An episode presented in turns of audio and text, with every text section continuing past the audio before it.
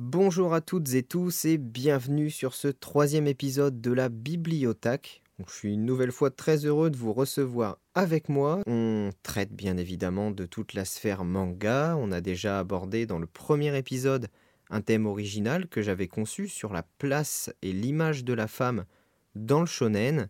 On a ensuite abordé un métier du manga, donc qui était traductrice avec Aline. Et aujourd'hui, je vous propose de parcourir avec moi, de retracer tout simplement la vie, le parcours d'un mangaka que j'aime vraiment par-dessus tout. C'est Junji Ito, vous l'avez vu dans le titre, je ne vais pas vous le cacher plus longtemps.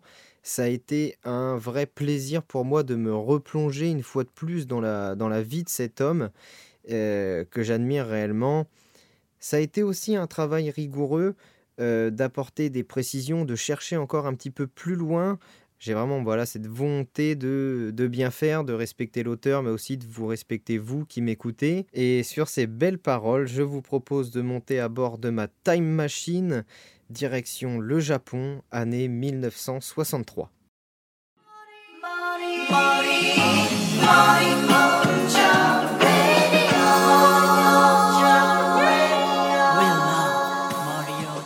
J'ai décidé de splitter euh, cette émission en plusieurs parties, hein, de façon chronologique pour gagner en fluidité. Et comme annoncé, nous venons d'atterrir un 31 juillet 1963 dans la préfecture de Gifu. C'est là que commence notre aventure et aussi celle d'un nouveau-né, Junji Ito. C'est là-dessus que s'ouvre le premier chapitre de notre voyage qui, vous l'aurez compris, va porter sur la jeunesse de Junji. Nous sommes donc au centre du Japon, une zone qui est assez rurale c'est d'ailleurs dans un village à flanc de montagne que la famille Ito vit. Dès son plus jeune âge et sous l'impulsion d'une de ses grandes sœurs, à savoir qu'il en a deux, Junji va découvrir les joies du dessin. Alors tout va s'enchaîner très rapidement hein, parce que bah, le jeune Junji il est en maternelle seulement lorsqu'il met la main sur Mira Sensei, euh, qui est bah, voilà, un manga d'horreur. Hein. Dès le début, on plonge dedans et euh, bah, vous vous en doutez peut-être, c'est un manga qui est signé Kazuo Umezu, à qui on doit euh, de nombreux monuments du genre, hein, comme euh, l'école emportée, qu'on a pu avoir récemment dans une nouvelle édition chez Glénat en France, mais aussi Baptism.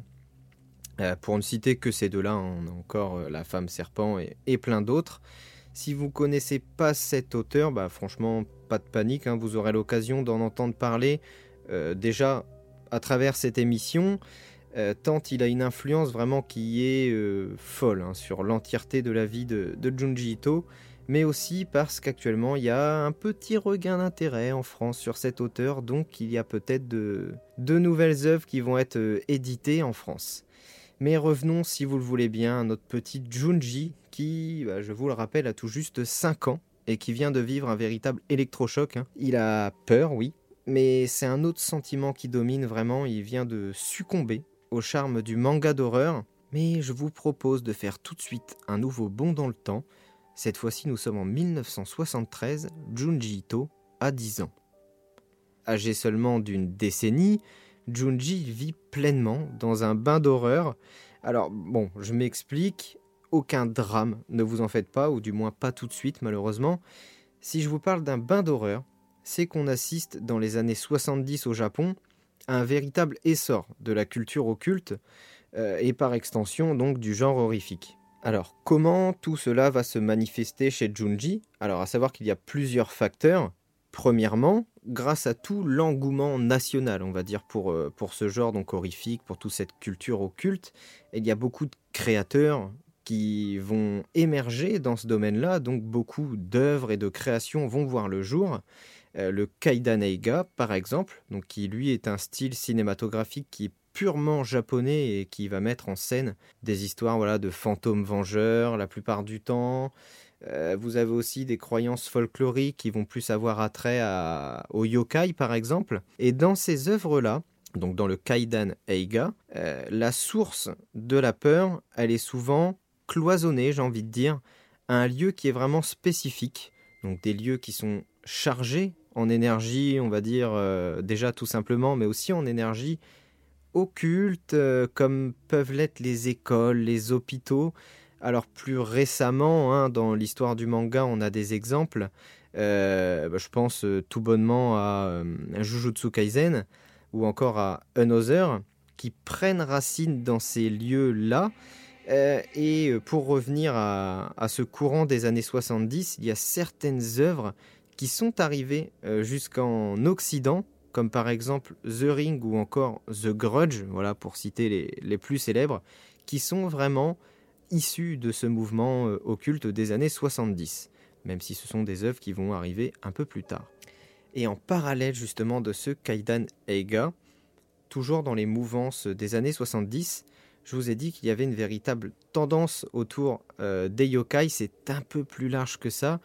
Il y a vraiment une grosse tendance au Japon autour des légendes urbaines et la plus célèbre d'entre elles, c'est Kuchisake Onna, que vous avez peut-être déjà rencontré dans certaines œuvres, que ce soit de, manga, euh, du cinéma ou de la littérature. Euh, c'est celle qu'on appelle en tout cas en France la femme défigurée. À tout cela va s'ajouter l'imagination débordante de notre jeune Junji qui lui adore vraiment se faire peur, que ce soit avec les couloirs de sa maison en pleine nuit, comme on a pu le découvrir plus récemment dans Soichi, ou encore les rumeurs sur un tunnel qui a abandonné en périphérie de son village. Il y a vraiment un cocktail voilà, d'horreur dans lequel va s'épanouir Junji. Et je vous en parlais un petit peu plus tôt. Malheureusement, un vrai drame vient, vient le toucher, c'est-à-dire qu'un de ses camarades de classe est victime d'un accident de voiture. Et c'est un drame qui est euh, à par essence soudain et brutal et qui va vraiment marquer l'auteur encore des années plus tard, et encore une fois, on, reviendra sur ce point-là. Je vous propose de laisser euh, Junji encaisser ce choc et de monter avec moi dans la Time Machine une nouvelle fois. On passe 10 années, direction 1983. Désormais un jeune homme, Junji est vraiment mal à l'aise. En société, il a développé comme une sorte de phobie sociale euh, assez globale, j'ai envie de dire. Mais pour être un petit peu plus précis et pour le citer lui-même, hein, il avait peur des femmes. Et c'est dans ce contexte plutôt anxieux, on va dire, que Junji avance dans la vie, euh, bien loin d'une vocation artistique, il ne va pas pour autant délaisser le dessin et son amour pour le genre horrifique. Alors en 1984, une année plus tard donc, Junji va euh, décrocher tout simplement à l'université de Nagoya un diplôme de prothésiste dentaire. Dans le même temps, et c'est là qu'on va se rapprocher un peu plus de quelque chose d'artistique. Junji croise euh, pour la première fois les œuvres de Howard Philip Lovecraft. Vous le connaissez sûrement, c'est le maître de la littérature euh, d'horreur et de science-fiction. Et à ce moment-là, ben, toutes les cartes de l'horreur dans, dans l'imagination de Junji, elles vont être abattues. C'est-à-dire que Lovecraft, il va détruire toutes les barrières qui ont été établies par les inspirations de jeunesse de Junji. Donc par exemple le Kaidan Eiga, euh, toutes ces petites croyances qu'il avait autour de chez lui. L'horreur, elle va prendre une dimension qui était encore jusque-là vraiment inconnue. C'est là que l'horreur, elle devient vraiment cosmique. Cette rencontre avec Lovecraft, elle va vraiment marquer hein, la fin de la première partie de notre voyage, la première partie de la vie de, Junji Ito, je vous propose maintenant d'aborder le second arc, j'ai envie de dire, sur sa vie, mais vraiment aussi les prémices de sa carrière professionnelle de mangaka. Alors on l'a abordé il y a quelques secondes, Junji Ito euh, a décroché un diplôme de prothésiste dentaire. Donc c'est tout naturellement qu'il va commencer à travailler dans un cabinet dentaire. C'est un choix de vie qui est euh, vraiment basé sur la sécurité. C'est-à-dire que euh, les métiers artistiques euh, comme vous le savez, c'est réservé à une poignée d'élus, des gens talentueux, et par extension, le métier de mangaka, il, en fait partie. Et encore plus à cette époque-là où c'était encore moins démocratisé que maintenant.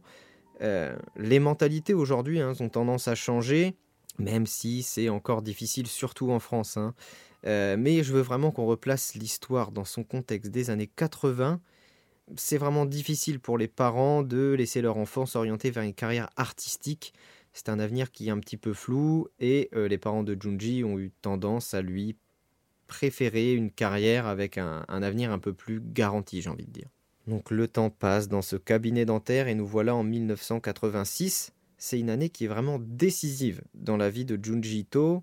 C'est une année qui marque aussi la naissance d'un tout nouveau magazine de prépublication, le Monthly Halloween, qui est édité par Asahi Sonorama.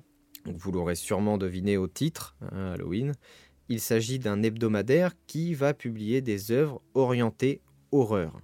Afin de se lancer et de dénicher des talents, ce magazine, le Monthly Halloween, met en place un concours qui s'appelle le prix Kazuo Umezu. Tiens, tiens, le pape de l'horreur qui va faire lui-même partie du jury. Euh, forcément, vous voyez où je veux en venir, mais attendez, on attend un petit peu avant l'arrivée de Junji. Le procédé de ce concours, il est simple. vous devez envoyer une histoire d'horreur, donc, euh, ou au moins en corrélation avec le standard du magazine, en 30 pages.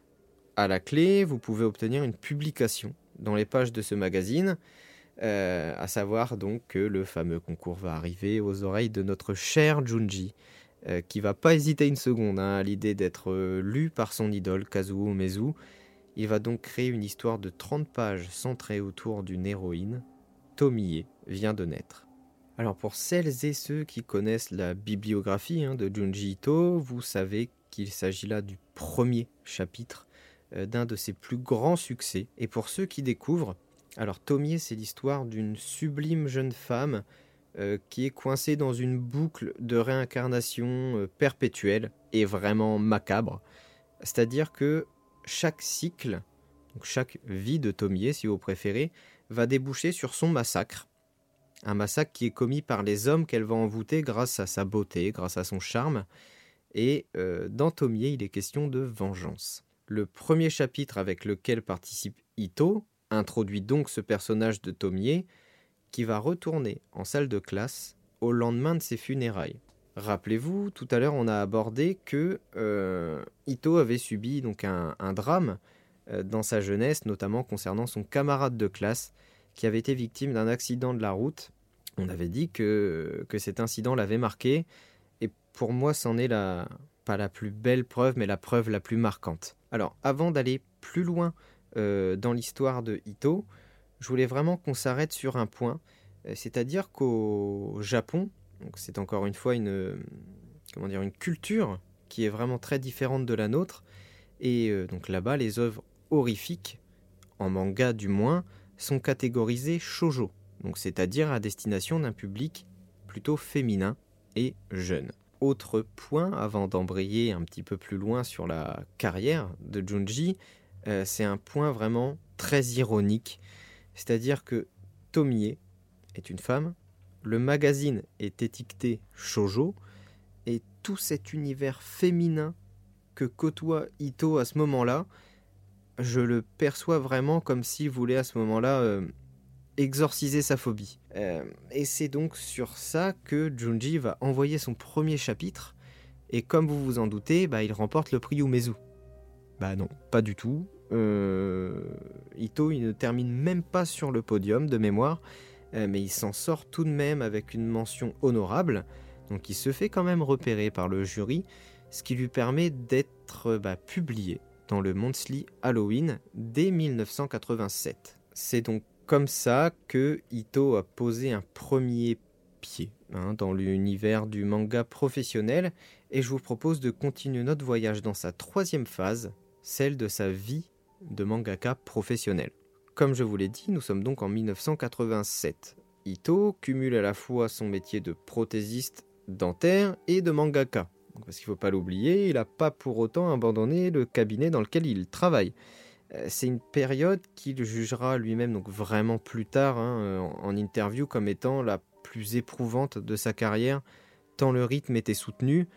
On connaît aujourd'hui un petit peu les, conditions que rencontrent les, mangaka, bien rajouter à cela plusieurs années euh, en parallèle à travailler dans un cabinet de prothésistes dentaires et euh, vous avez le combo qu'Ito a subi pendant trois ans.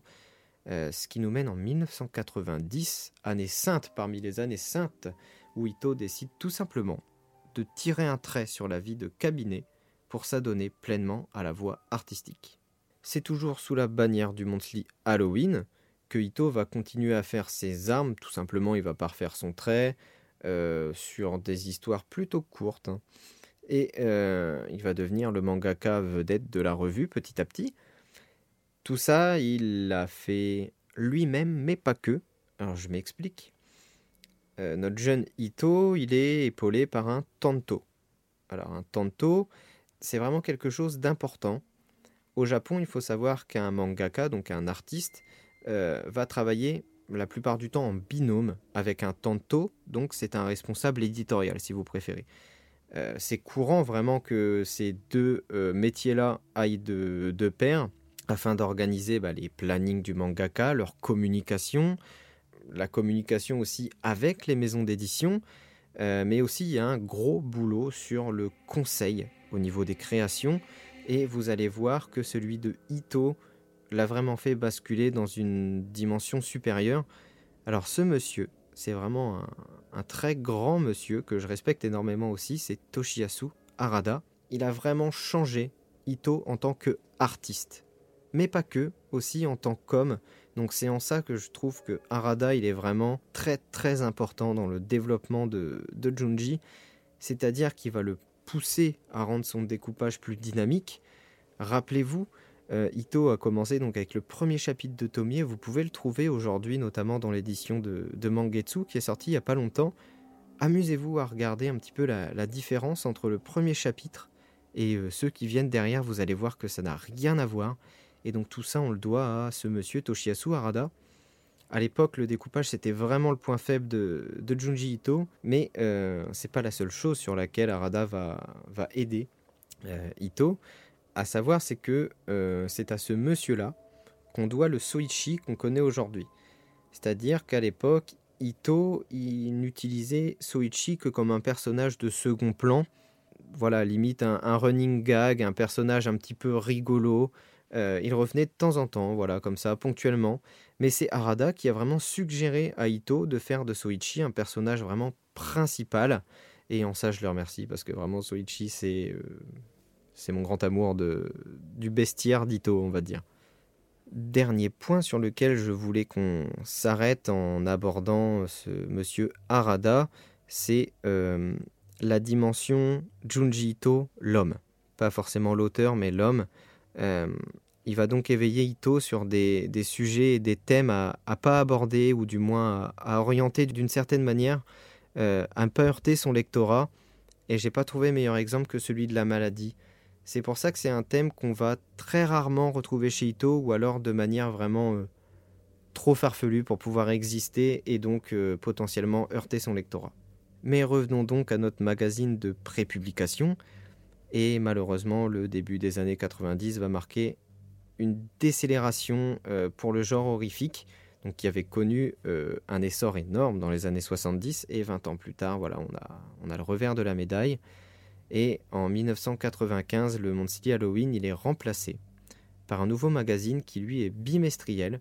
C'est le magazine Nemuki. C'est un magazine qui va être plus global et qui va pas s'attarder uniquement sur des œuvres horrifiques, mais on va aussi retrouver de la science-fiction, du fantastique euh, donc c'est vraiment quelque chose, hum, c'est un écosystème autour de l'horreur. Alors la maison d'édition Shogakukan, donc la Shueisha, elle va profiter de cette situation un petit peu instable autour de l'auteur, avec ce changement de magazine, ce changement de ligne éditoriale, pour le recruter. Qui dit nouvelle maison d'édition dit nouveau Tanto. Donc c'est malheureusement là-dessus qu'on dit au revoir à monsieur Toshiyasu Arada. Euh, on lui attribue donc à Ito un nouveau responsable éditorial. Cette fois-ci, c'est un homme vraiment dur hein, qui, va, qui va pousser Ito encore plus loin, qui va vraiment le pousser dans ses derniers retranchements. Et c'est sous cette pression que bah, je juge malheureusement néfaste quand on s'intéresse un petit peu de, près aux, conditions de travail des, des mangaka. Mais c'est sous cette pression que va naître une œuvre majeure du genre horrifique, Spirale. Alors la parution de Spiral ou Uzumaki en, VO, euh, elle va commencer dans les pages du Big Comic Spirit dès 1998. Alors pourquoi euh, je m'attarde sur Spiral C'est parce que, alors pour ceux qui ne connaissent pas encore une fois, c'est une œuvre qui est d'une importance mais alors capitale. J'ai envie de dire déjà dans le manga d'horreur, mais alors encore plus dans la vie et dans la bibliographie d'Ito pour plusieurs raisons. Alors la première, c'est que c'est une œuvre référence. C'est quelque chose de vraiment très important pour un artiste de pouvoir avoir une œuvre référence, de pouvoir se situer euh, sur son marché, dans son univers graphique. et pour bah, Ito, en l'occurrence pour le genre horrifique. Ça a donc contribué grandement à placer Ito en tant que maître de l'horreur, désormais on passe un cap. Et deuxième élément, Spiral, c'est une œuvre qui est longue, qui fait plus de 600 pages. Ça prouve vraiment qu'il y a eu une évolution de l'auteur. Alors bien sûr, une évolution, on l'a eu sur le trait, sur le découpage, ça on, l'a déjà abordé, mais aussi sur le format.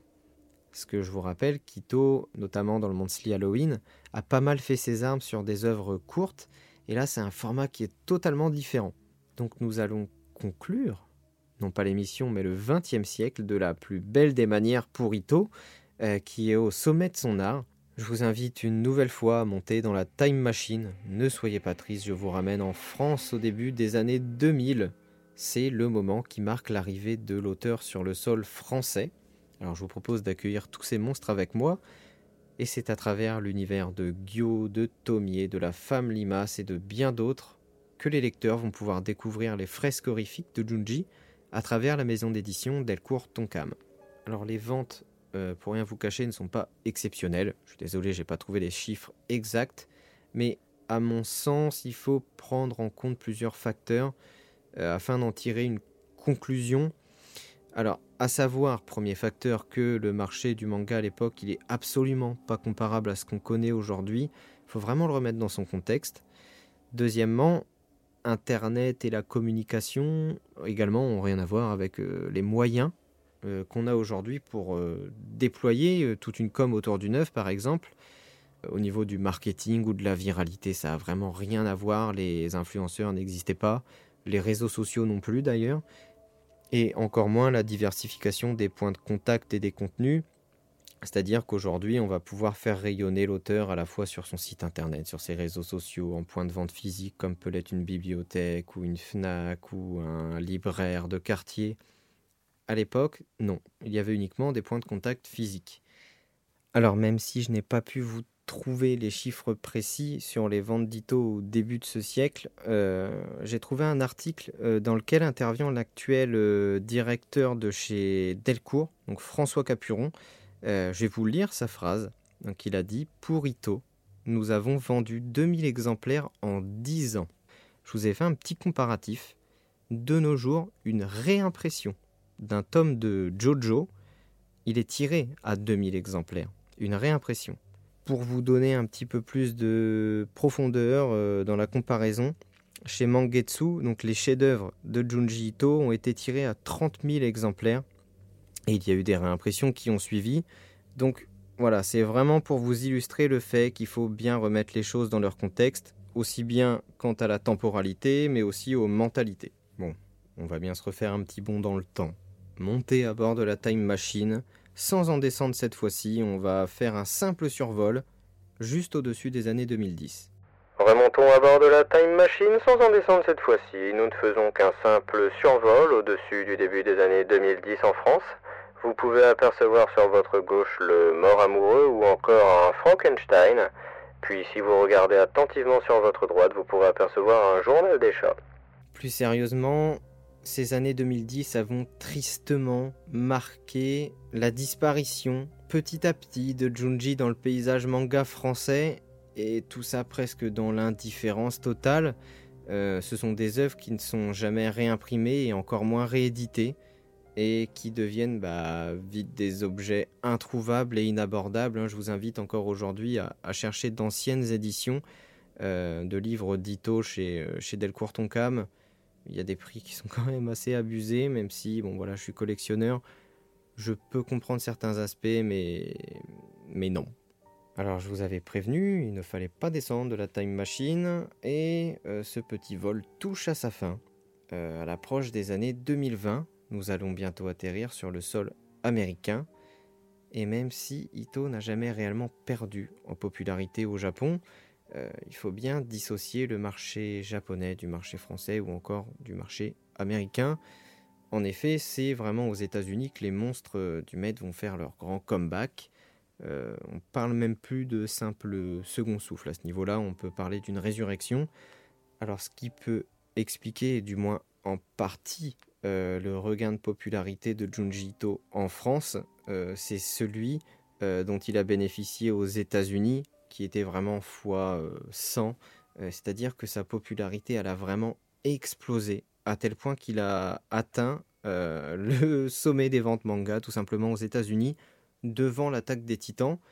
C'est un engouement qui a jamais cessé de croître jusqu'à permettre à Ito d'obtenir un Graal vraiment pour, un, pour un artiste. C'est le prix Eisner qu'il a remporté deux fois la même année, donc en 2021 à San Diego. Il l'a remporté une première fois comme celui du meilleur auteur-dessinateur et une deuxième pour la meilleure édition américaine d'une œuvre étrangère. Donc, comme euh, je l'avais à moitié abordé il y a quelques secondes, l'onde de choc va donc irradier jusqu'en France où les monstres de Ito vont réussir leur retour également. Euh, il y a deux entités qui vont incarner tout ça. Euh, on a Mangetsu, qui est vraiment pour moi, hein, et puis de toute façon pour tout le monde, l'acteur majeur aujourd'hui sur le marché concernant Ito. ils ont eu le flair, ils ont aussi eu le goût, ils ont eu le cran, le courage de tenter cette hauteur-là, euh, parce qu'il y a quelques années, quand Mangetsu a débarqué, c'était pas encore mainstream Ito. Euh, donc il fallait le tenter. Et deuxième entité qui incarne cela, c'est Delcourt Tonkam, hein, qui est vraiment l'éditeur historique, euh, mais qui pour moi ne fait pas autre chose que d'être suiveur. Donc je vais pas m'attarder plus longtemps sur eux. je vous invite, avant de nous quitter, euh, de regarder un petit peu tout ce qui s'est passé autour d'Ito, au Festival de la BD d'Angoulême. Euh, j'y étais, j'ai fait la queue beaucoup trop d'heures dans le froid et la nuit pour rencontrer Junji Ito. Donc, si ça vous intéresse, euh, contactez-moi sur les, sur les réseaux, je vous l'ai mis en description de la chaîne. On pourra en discuter de, cette rencontre-là. Vraiment, il a eu un accueil de rockstar, donc ça fait trop plaisir. Alors, un accueil de rockstar euh, physiquement euh, sur le territoire français, mais aussi un accueil de rockstar parce que Junji fait son entrée dans le Netflix game euh, parce qu'il a tout simplement eu récemment une adaptation animée de certaines de ses histoires. Donc je pense que ça parachève tout simplement de, montrer à quel point Junji To n'a jamais autant été à la mode.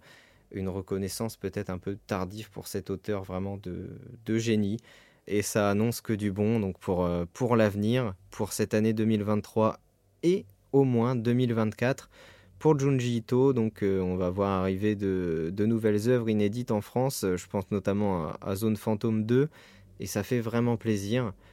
En tout cas, j'espère que, ce format vous a plu. Euh, n'hésitez pas à me dire si vous avez envie de découvrir l'histoire d'autres mangaka. En tout cas, je vous souhaite une bonne journée, une bonne matinée, une bonne nuit. Euh, et on se dit à très bientôt. Plein de cauchemars à tous.